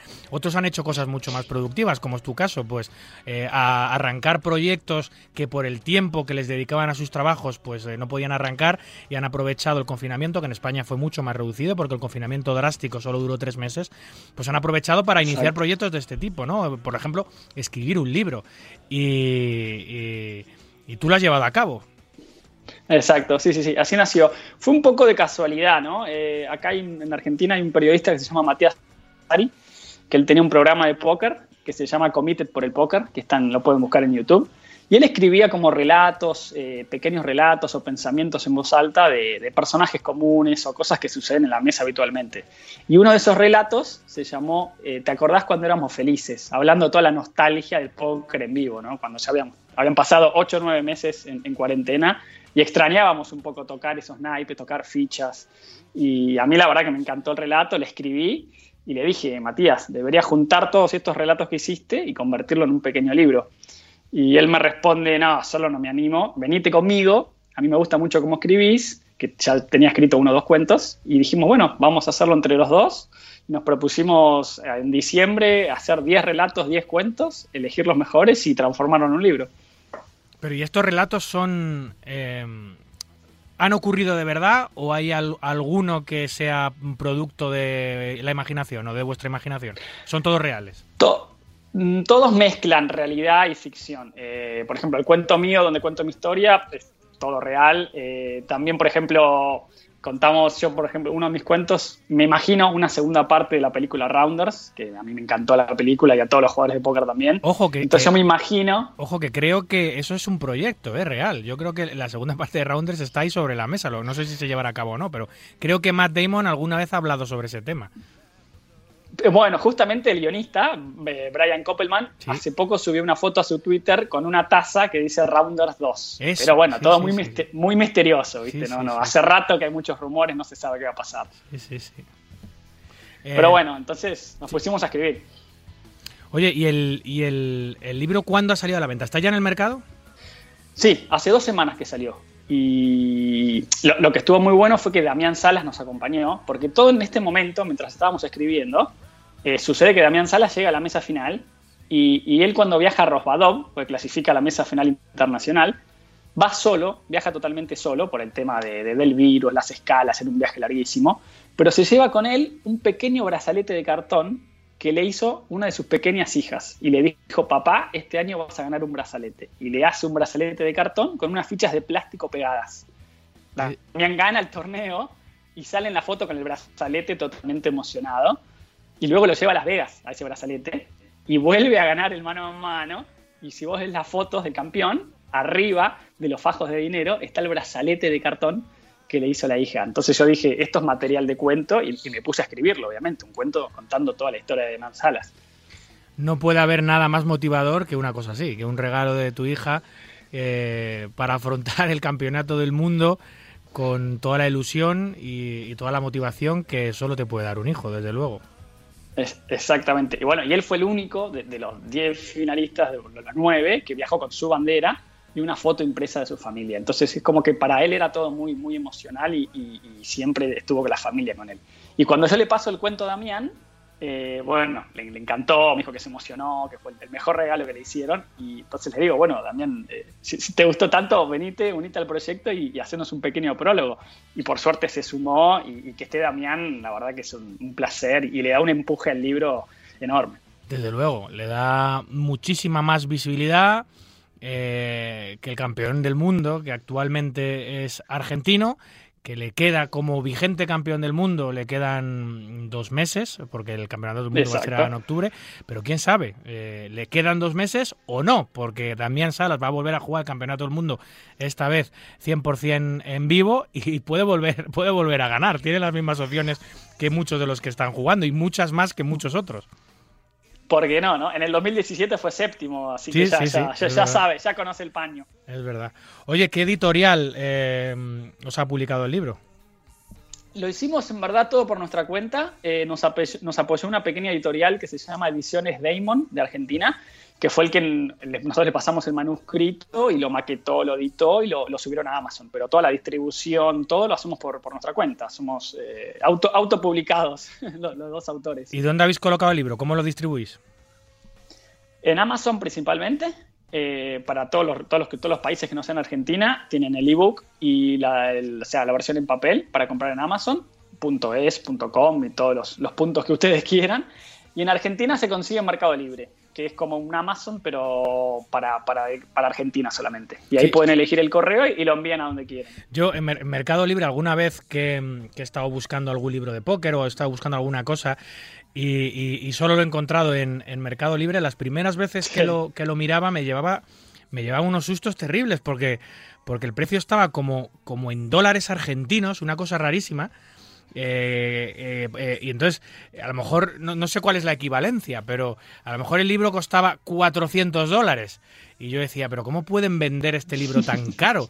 Y claro, luego me di cuenta que es como una moneda, una especie de moneda argentina, ¿no? El dólar argentino. ¿Cómo es, cómo es eso? Eh, Exactamente. Exacto, sí. Bu- Bueno, en Mercado Libre es- sí, funciona en pesos argentinos, que está bastante devaluada nuestra moneda. Hoy por hoy, un peso argentino son 150 dólares, para que te des una idea. Eh, así que está, está muy barato para venir a. Los que tienen dólares es muy barato para venir a visitar Argentina Desde en luego. momento. O sea que, pero el símbolo, el símbolo es igual que el del dólar, ¿no? Exacto, sí. Vale, por le eso- pone un por eso- AR, AR adelante. Sí, claro, por, por- eso, claro, yo sin saberlo, la primera vez que lo vi, que estaba mirando, no me acuerdo, era una, te he dicho 400 por decirte una cifra, no sé, lo mismo vi 4000 y Sí, dije, sí, pero sí, ¿cómo, sí. ¿cómo pueden vender los libros a este precio? Están locos. Y luego ya me di cuenta, claro, que era una equivalencia y serían pesos, pero tienen el símbolo de- del dólar, es el mismo símbolo. Exacto. Bueno, igual en España ya tuvimos clientes, ¿eh? Un primo mío, yo tengo primos en España, ahí en Madrid, y es, es fantástico porque lo compró un día, eh, le puso 10 libros en papel y le llegaron al otro día, compró para su, su mesa de amigos que juegan al póker y la verdad que el, el sistema funciona, funciona bárbaro. Ah, sí, pues eh, ya sabéis, si estáis interesados en el libro de, de Santiago y de Matías, Cuentos de Póker, lo podéis adquirir en España, exactamente igual que lo podéis adquirir en Argentina, a través de Amazon, amazon.es, ahí lo tenéis, y seguro que no va a defraudar. ¿Cómo va la venta del libro? Venimos bastante bien. En dos semanas eh, tuvimos ventas en tres países, eh, Argentina, Estados Unidos y España. Y acá en Argentina en cinco provincias, que son, son 24, así que bastante bien. Para, para las primeras semanas venimos bien. Eh, ¿Os dividís eh, los cuentos entre, entre, entre Matías y tú? Y luego, eh, ¿os habéis hecho 5 y 5? ¿Cómo os habéis dividido eh, No, las historias? 10 y 10. Ah, 10 y 10, son 20 relatos. Exacto. Sí, pero es corto, son cortitos, son en total 100 páginas nada más. Eh, porque nuestra idea era ofrecerle como un descanso, ¿no? Eh, al jugador de póker de todos esos libros de estrategia con, mucho cálculo, mucho solver. Entonces decirle, mira, léete esto que te vas a, distender un poco, relajar, te va a sacar una sonrisa, te va a traer buenos recuerdos y, descansa un poco de la estrategia. Entonces lo que queremos un poco es que descansen un poco de Netflix, de las redes sociales y todas las distracciones que hay y, y que se sienten a, leer un libro, ¿no? Que la verdad para mí es uno de los pequeños placeres de la vida, poder leer un libro y disfrutarlo, me parece mucho mejor que cualquier droga o, lo- red social o lo que sea. Me parece que es el tiempo mejor invertido de todos. Eh, bueno, a mí me llamó la, la atención, de hecho, vosotros no os habéis puesto en contacto con el programa, he sido yo el que me he puesto en contacto con vosotros porque me llegó, me llegó la publicidad al correo electrónico y me, pareció un libro súper original. Generalmente lo que estamos acostumbrados a leer eh, de póker y los que estamos acostumbrados a leer póker pues es lo que tú dices, son, son libros que te enseñan algunas tácticas, te enseñan a mejorar estratégicamente, te enseñan a leer eh, tells en los rivales o a descifrar situaciones, etcétera, etcétera, pero suelen ser bastante densos y, y suelen ser más material de estudio que de entretenimiento. Eh, luego hay una segunda parte muy, muy minoritaria eh, que a mí me gusta mucho, que son, que son los libros, las novelas, que tienen un hilo Sí. argumental de póker. Bueno, algunas se han convertido en películas y bueno, pues al final son novelas que tienen una trama, a veces una trama amorosa, a veces una trama de algún crimen, alguna historia, y hay un hilo conductor de póker que es muy interesante. Pero nunca había visto un libro con microcuentos o con microrelatos distintos eh, y por eso me llamó la atención y por eso os llamé y os invité a participar en el programa porque me parecía que algo así yo no lo había visto nunca en el mercado castellano parlante. Ahora tú me has descubierto que en, que en el mercado anglosajón sí que alguna vez se ha hecho, pero me parecía interesante y reseñable para poder hablar de ello. Eh, ¿Cómo surge esta idea? Porque eh, lo ves, eh, me comentabas que lo habías visto en el mercado norteamericano y dices, ¿por qué no lo voy a hacer yo? ¿O cómo surge la idea de hacer un libro de este tipo? Exacto, sí, sí. Bueno, todo surge en plena pandemia, ¿no? Cuando Matías escribía sus, relatos y, y yo le dije, eh, Mati, esto es material para juntarlos todos, sumar algunos más y hacer un pequeño libro. Eh, yo ya estaba interesado, ¿no? Siempre quise escribir mi propio libro, pero me pareció que él tenía un buen material. Y él me dijo, no, yo solo la verdad es que no me animo. Ve- Venite, sumate conmigo. Eh, y lo interesante de todo esto es que Matías vive en la provincia de Neuquén. Yo vivo en Buenos Aires, o sea, nos separan miles de kilómetros. Yo- con Matías nunca nos vimos, entonces esto lo hicimos todo eh, a la distancia. Ah. Eso es muy, muy- Por ahí es el primer caso de dos autores que, que sacan un libro a la distancia. Nunca lo vi a Matías yo, pero ya somos grandes amigos. O sea, eh, pero Matías es jugador también o solo es periodista? Él es jugador de póker, lo, lo tiene como hobby también como tú. Exacto, es un caso parecido al mío. Él es periodista, eh, eh, pero sí, juega, juega, juega un poco más que yo. Juega, juega en casinos, allá en Neuquén, ha venido algún que otro torneo acá en Buenos Aires hace un tiempo. Juega seguido, pero sí, sí, torneos de, de, bajo, medio y con amigos. Eh, pero sí, sí, sí, somos los dos como no- no- un hobby que, lo, lo transformamos en un, en un pequeño libro. Oye, el día que coincidáis en una mesa en un casino vais a flipar los dos, ¿no? Sí, nada, bueno, estamos esperando que, que- se mejore un poco la situación para sí, sí, para poder vernos. Com- Lo ideal sería eso, compartir algún casino, una previa de un torneo, eh, pero sí, sí, esa es la idea.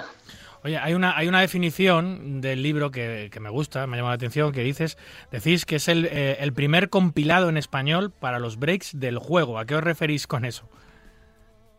No, para el descanso del jugador, ¿no? Ya sea online o en vivo, cuando tenga ganas de, parar un poco la cabeza y, entretenerse y relajarse, que acá tiene un pequeño libro que son tan solo 100 páginas, o sea, la verdad es, muy corto. Se lo puede leer, si se enganchan, se lo puede leer en una tarde tranquilamente. Entonces, esa es la idea. Y en un futuro eh, queremos hacer audiolibro también, porque me parece que hay muchos jugadores online que le meten muchas horas estando frente a la computadora.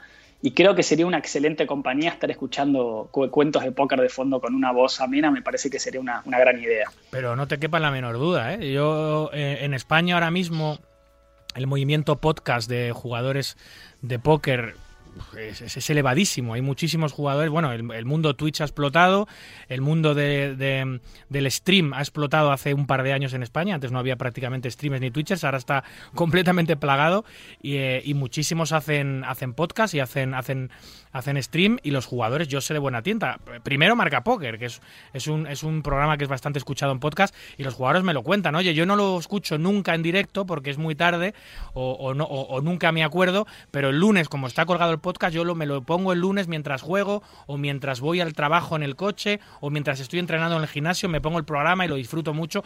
El programa nuestro como los podcasts de muchos, de muchos streamers. Y lo que nos gusta escuchar, eh, no nos gusta escuchar que nos, que nos den la barrila con cómo hay que tribetear o por qué hay que jugar GTO o por qué hay que exprimir al rival de esta manera u otra. Ya hay tiempo para eso, pero eh, si queremos pasar un rato divertido, escuchar una entrevista con una persona es muy ameno, pero escuchar un relato y un cuento de póker tiene que ser súper entretenido. Yo creo que es una idea que tenéis que valorar muy seriamente hacerla porque al jugador de póker le gusta escuchar material de póker mientras juega.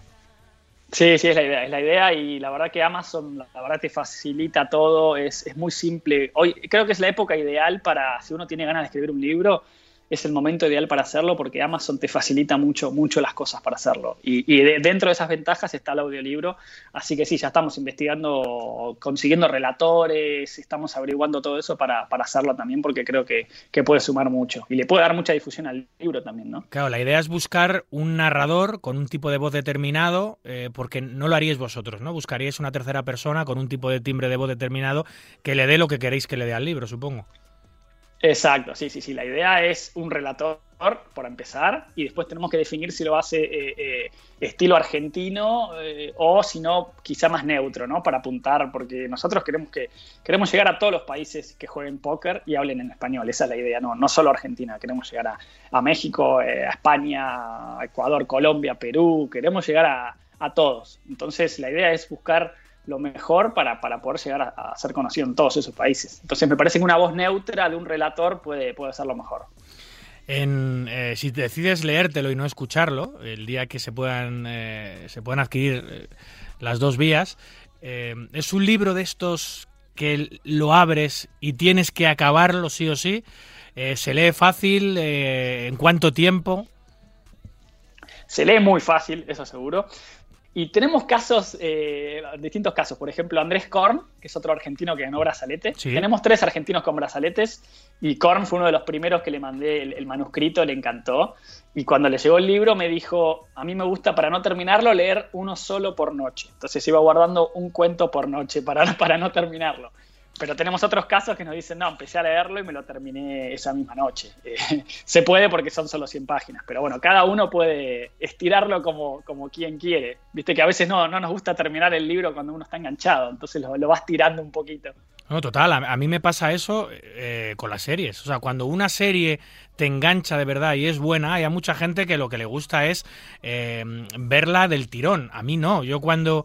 Sí. Yo, yo, cuando, cuando una serie me gusta mucho y yo sé que los episodios son limitados, tiene dos, tres, cuatro, cinco temporadas, lo que sea, eh, me cuesta mucho, o sea, no quiero ver, ver muchos capítulos seguidos porque sé que se va a acabar al final y al final te lo racionas, como dice Andrés Korn, te lo vas racionando porque no quieres que se acabe nunca, porque sabes que va a llegar ese momento en el que has terminado la serie y, y ya cuando la vuelvas a ver en el futuro ya no es igual porque ya te lo sabes y lo que quieres es que no termine nunca, eso me ha pasado con varias series y eso es síntoma de que la serie te ha calado fuerte y que te está encantando y te está enganchando a muerte. Porque a mí me pasa eso, a otras personas les pasará lo contrario y se la zamparán en dos días. Yo no, yo digo que no, Exacto. que no acabe nunca esto, por favor. Exacto, sí, el famoso maratonear. Algunos que maratonean Sí. seguido y la terminan y otros uno por día y, y bueno, y lo van espaciando. Pero bueno, eso cada el, el- el- el lector elegirá a ver qué quiere hacer. Pero sí, son muy fáciles de leer, son muy simples, son cortos eh, y lo que hicimos fue poner todas las, eh, las palabras en inglés o, lenguaje pokeril, pusimos un glosario al final para los que están arrancando y por ahí, no sé, no conocen el término fish o bluff o tanquear o lo que sea, en el final tienen un glosario con, todas las palabras del, léxico pokeril. Tenéis un, tenéis un, un montón de reseñas de gente muy conocida, eh, también conocida por el público español, como Jesús Bertoli, eh, que ha sido finalista del eh, Latin American Poker Tour y además veo que Exacto. es fundador de Poker Top Pro. Él, él ha, él ha comentado eh, eh, cosas sobre el libro, también Brian Saslavi, que, es, eh, que es- está en CarPlayer, eh, veo a Carlos Camargo, que es un jugador colombiano, y luego también incluso personas españolas. De de hecho, no sé si sabes que Rodrigo Río, Lizani, es colaborador de Marca Póker también. Sí, sí, sí, es muy conocido ya. Sí, sí, sí. Sí, sí, esa es la idea. Nosotros buscamos referentes en cada país para que nos ayuden un poco con la difusión y por suerte a todos los que les mandamos dos o tres cuentos para que lean, siempre el feedback fue muy positivo. Entonces, estamos, estamos contentos porque estamos contentos con el material final. Entonces, eh, queremos llegar a, a todos los países donde se hable, eh, se hable en español y se juega al póker, queremos llegar. Entonces, por eso Colombia, por eso eh, Pe- Perú, España, eh, nos falta solamente Uruguay y México, pero estamos, estamos tratando de llegar a ellos. ¿Qué precio tiene, por cierto? Eh, lo pueden encontrar en España, creo que está a 5 euros el ebook y 10 euros el- la versión en papel. Bueno, nadie puede decir que, que, que le va a suponer un esfuerzo mayúsculo adquirir el libro, desde luego, porque está en un, pre- un precio muy razonable. Claro, esa es la idea. Sí, sí, sí. Además es un libro corto, son, son 100 páginas. Eh, obviamente la versión en papel sale un poco más cara por, por- el papel y el costo de impresión, pero, creo que no, no, no se van a arrepentir. Oye, desgráname o cuéntame, aunque sea un relatito, aunque sea así por encima, o, o coméntame más o menos eh, de eh, los argumentos de algunos de los relatos que podemos, que podemos ver en el libro, Santiago. Bueno, dale, no hay problema. Eh, bueno, el primero con el que arrancamos se llama El brazalete de cartón y, cuenta un poco la historia de, de Damián Salas desde que arrancó hasta que ganó el brazalete y todo lo que pasó en el medio. Eh, ese es uno. Otro se llama Bautismo de Fuego y, cuenta mi propio debut en, en- la Serie Mundial de Póker, la primera vez que juego un evento, que jugué el Mini Main Event en el 2019, hace dos años. Y entonces ese lo cuento muy en primera persona, todo, todo lo que voy sintiendo cuando voy jugando el torneo. Ese es otro. otro se llama Rosario siempre estuvo cerca, que es la ciudad donde conocí a, a- a mi mujer y, y en un viaje de póker casualmente. Entonces ahí cuento también un poco cómo, cómo fue eso y cómo terminé de, de- de- de estar solo a, a 10 años después a estar ahora casado con, con- con dos pequeñas hijas. Después de Matías tenemos, ¿te acuerdas cuando éramos felices con, con toda la nostalgia de- de- del póker en vivo en, en plena cuarentena acá? Tenemos Abrir los Ojos, que habla un poco de, de- de qué le pasa por la cabeza a todos esos fish o pescados cuando, cuando arrancan a, a jugar al póker. Mi relación con los flips, otro muy divertido de, Matías, donde hace todo un análisis psicológico de, los coin flips, ¿no? Y, y- y todo lo que conllevan. Tengo, bueno, tenemos de todo, ¿no? Son en total 20, pero con esos ya tengo- tienen una idea de por dónde va, dónde va la, mano. El de Moneymaker también tenemos. Cuento en detalle día por día el torneo de Chris Moneymaker, eh, con manos reales, pero bueno, poniéndome en la piel de él y del torneo, ¿no? Pero las manos reales las saqué de, de- su propia biografía, pero las manos que juega son todas reales, las que cuento. Oye, qué buena pinta, Santiago. Qué difícil es encontrar eh, escritores eh, castellano parlantes de bibliografía de póker, ¿eh? porque casi todo lo que hay en el mercado es eh, viene de Estados Unidos. De hecho, yo he trabajado en alguna ocasión traduciendo libros de, de- la editorial 2 más 2 para, para España, todo, todo por supuesto anglosajón. Y- y hay muy, yo no sé cómo está el mundo de, de, de- de- la- de la escritura de póker en, en Argentina, pero en España es escasísimo. Es que no tenemos prácticamente autores eh, y lo que hay es muy minoritario. Eh, es difícil, ¿eh? es difícil. Yo no sé, yo no sé por qué. Yo no sé si que los jugadores top aquí no quieren, no quieren invertir tiempo en, escribir y lo que hacen es eh, invertir tiempo en enseñar directamente, sin, sin pasar por el libro. Yo creo que, que, el formato sigue estando muy vivo y, y, sigue siendo muy útil, pero, pero aún así en España, yo no sé qué, en Argentina por aquí no, no salen escritores de póker. No, ah, bueno, acá es muy similar. Eh, eh, yo te, diría que es similar en, todo lo que sea hispanoparlante, es todo así. Eh, por suerte cambió el año, el año, pasado, tuvimos la primera novela centrada en el póker que se llamó Under the Gun, de Diego Dueñas de Venezuela, que, hay proyectos en convertirla en serie. Están en, etapa fase 1 de 3 y ya tienen un guion y está bastante avanzado. Así que, ¿quién te dice que tengamos nuestro propio Gambito de Dama, pero en versión póker, basada en una novela de un escritor venezolano. Así que eso sería una muy buena noticia. Y desde luego, está, está, hay mucha gente detrás de eso. Ya, hay mucha gente que está pidiendo algo parecido a Gambito de Dama, que en España también, supongo que en Argentina, ha sido una completa revolución, porque al final, a nuestra pequeña manera, nos vemos muy reflejados ¿no? en el mundo de, la estrategia, en el mundo del estudio, en el mundo de la competición. Es otro juego, otro gran juego, otro gran deporte de mesa eh, eh, y otro gran juego eh, mental que claro, al final como nosotros nunca hemos tenido nada parecido, lo más parecido que tenemos es lo que tú dices, rounders y cosas parecidas, pues nos intentamos ver muy identificados. Y hay mucha gente que está pidiendo eh, que eh, eh, salga algo parecido con el mundo del póker, pero yo no sé cómo está socialmente aceptado el juego en Argentina, Santiago, pero en España todavía falta mucho y al igual que el ajedrez no ha tenido ningún problema social con Gambito de Dama y todos son elogios, yo no sé si una serie que fuese exactamente igual, pero de póker, seguramente recibiría en España muchas críticas porque todavía falta mucho para avanzar aquí, todavía tienen un estigma grande el póker en, nuestro país. Sí, sí, falta, falta mucho. Yo creo que el ejemplo acá lo da Brasil. Brasil considerado deporte mundial, Andrea Cari llevando la, antorcha olímpica en los Juegos, creo que ellos son el, modelo a seguir, hacen torneos multitudinarios en hoteles, la verdad que tienen clubes de póker, la verdad que son el ejemplo, pero lamentablemente el resto de los países está muy, estamos muy lejos de eso, eh, hay, muchos intereses de, los casinos, hay que luchar contra muchas cosas. Y mucha gente lamentablemente sigue asociando al póker con, ilegalidad, con alcohol, con cigarros y no es así, no es así. Pero bueno, creo que una, una serie que muestre eh, lo que siente y lo que vive el jugador podría, podría cambiar un poco la cosa. Pero creo que le podría ir muy bien. Desde luego, una serie que demuestre nuestra verdadera realidad, no los estereotipos que circulan por la sociedad y, para eso hace falta una plataforma de vídeo valiente que apueste por emitir algo así y no hace falta que se moje ni que ni nada, simplemente que, que, le dé visibilidad y que luego el espectador juzgue. Eso sería muy importante y si está basado en un libro de un autor eh, como el que tú dices, bueno, pues eh, mejor que mejor. Si lo hace una persona que lo ha vivido en primera persona, un jugador respetado, pues, pues mejor. Ojalá tengamos nuestro propio gambito de dama alguna vez. Oye, eh, Santiago. Ojalá.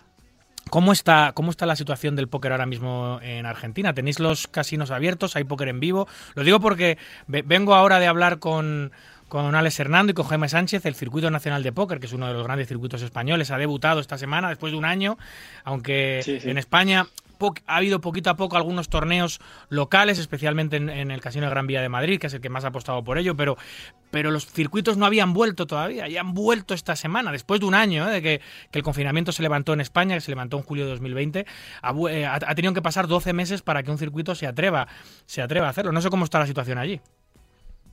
No, acá estuvieron cerrados mucho tiempo, fueron 8 o 9 meses. Eh, luego, sí, el año pasado, a fines del año pasado, abrió el Casino Buenos Aires, que es el que más, más torneos realiza y el más popular. Y sí, tuvieron torneos con éxito y todo, pero falta que vuelva al circuito más importante nuestro, que se llama Circuito Argentino de Póker, y va pasando por varias provincias del país. Ese todavía no volvió, y ese tiene una gran final en Rosario, que se, hace en el City Center, que es el casino más grande de América Latina, gigante, parece un shopping, y ahí se hace una gran final donde ahí tenemos el récord de asistencia, que son 1.200 entradas más o menos. Ahí tenemos el récord nuestro y estamos esperando que vuelva, porque hace más de un año que, no se juega una fecha ahí. Así que ojalá que ahora fin de año, con el calor acá nuestro, pueda volver ese circuito, pero todavía no, no regresó. ¿Y lo poquito que se juega en Argentina ahora, cómo se juega? ¿Estáis jugando con plexiglas? ¿Estáis jugando con mascarillas? ¿Cómo es el póker en vivo ahora mismo en Argentina?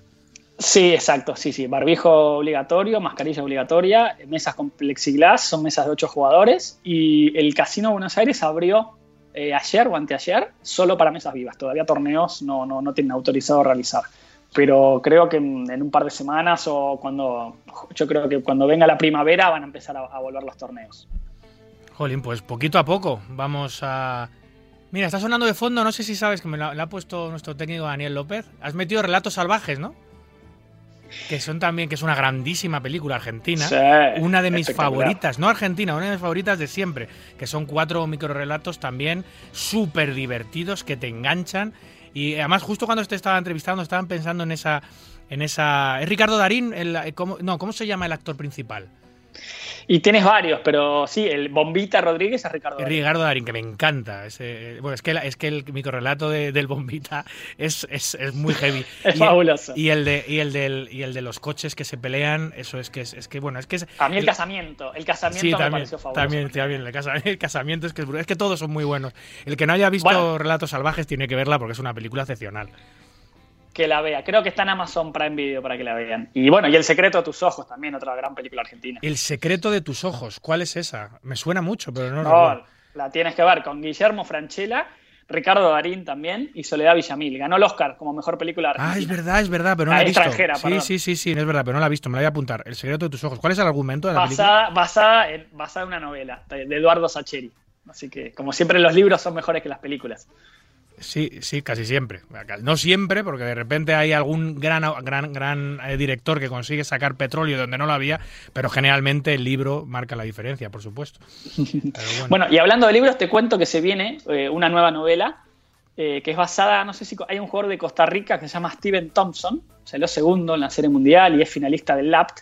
Y tuvo una historia muy particular porque él recibió cuatro balazos en su vida. El libro se llama Four Bullets en inglés y, y- y yo lo voy a traducir al español. Cuando, cuando salga, sale ahora en unas semanas, la novela basada en la vida real de, de- de Steven, que es para hacer una película también, porque Pero- tiene mucho de... pero el tipo, el tipo es de Costa Rica Es de Costa Rica. y, la, y lo ha, la ha escrito en, en inglés. No, la escribe eh, Tyler Nals. Ah, vale, vale, es la historia de 24 este, libros. vale, vale, es la historia de este, de este chico, pero la escribe un, un escritor eh, americano. Un, un escritor que tiene muchos libros y sabe mucho. Y yo estuve hablando con Tyler y le dije, eh, cuando salga te la traduzco al español. Y me dijo, sí, le damos para adelante, no hay problema. Así que ahí vamos a tener una nueva, nueva historia en español. Ya tuvimos eh, Under the Gun, ahora cuentos y relatos de póker y se viene, en vez de Four Bullets, cuatro balas o cuatro balazos. Vamos a ver cómo lo titulamos. Me encanta, me encanta porque yo, yo colecciono libros de póker. Yo empecé a jugar al póker en el año 2000, o sea, imagínate la cantidad de bibliografía que tengo, porque antes no había nada más que eso. Lo que había antes eran libros. Ahora ya te puedes documentar y puedes aprender a jugar con un montón de escuelas, de coaches, de material incluso gratuito que hay en, online. Pero, eh, y ahora prácticamente nadie lee libros para aprender a jugar al póker. Antes se hacía mucho, es lo único que había. Eh, no sé Sí. cuántos, cuántos tendré, una barbaridad. De hecho, de hecho, colecciono y tengo hasta libros de principios de siglo de estas joyas olvidadas que hablan de, de las reglas de juegos de póker que se jugaban en 1910, en 1915. Qué guay, Ah, sí, las tengo, las tengo de, las de primeras ediciones, ¿eh? muy, muy, muy, muy, muy antiguas. Pero me he cansado un poco de los libros que solo te enseñan, ya te lo he dicho antes, que solo te enseñan a jugar. Yo quiero historias, quiero, quiero, quiero eh, novelas que donde el hilo conductor eh, sea el póker y haya tramas y sean cosas divertidas.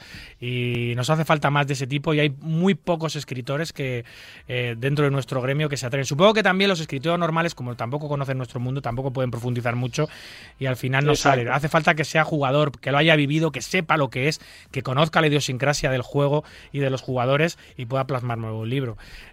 Ojalá salgan muchos más estos años porque al final unir la lectura al que le gusta con tu hobby, que es el póker, no hay nada mejor. Exacto, esa, es la idea, esa es la idea. Entretener y, y con algo que nos gusta, ¿no? Que es ju- jugar a las cartas, pero ofrecer algo distinto y entretenido a- al lector. Y eso distinto lo da Santiago García y, y nos lo da eh, también Matías Cesari en este libro Cuentos eh, de póker, cuentos y relatos de póker que está ya a la venta en Amazon. Además muy baratito, por 10 pavitos. 20 historias que mezclan realidad y ficción. Muy interesante y un libro súper original que no os podéis perder. Ha sido todo un placer, Santiago. Hablamos pronto. Por favor, el placer es mío. Muchas gracias. Un abrazo.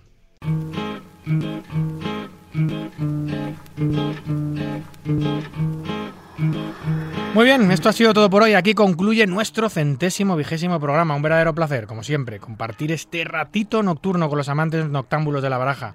En la producción y la técnica estuvo el gran Daniel López y a los micros, como siempre, un servidor David Luzago. Cuídense mucho, cuiden de los suyos y continúen, por favor, ahora más que nunca, respetando las indicaciones sanitarias. Es la única manera de vencer y venceremos. Ya queda menos. Hasta el próximo domingo, amigos. Adiós. Espacio patrocinado por Winamax.es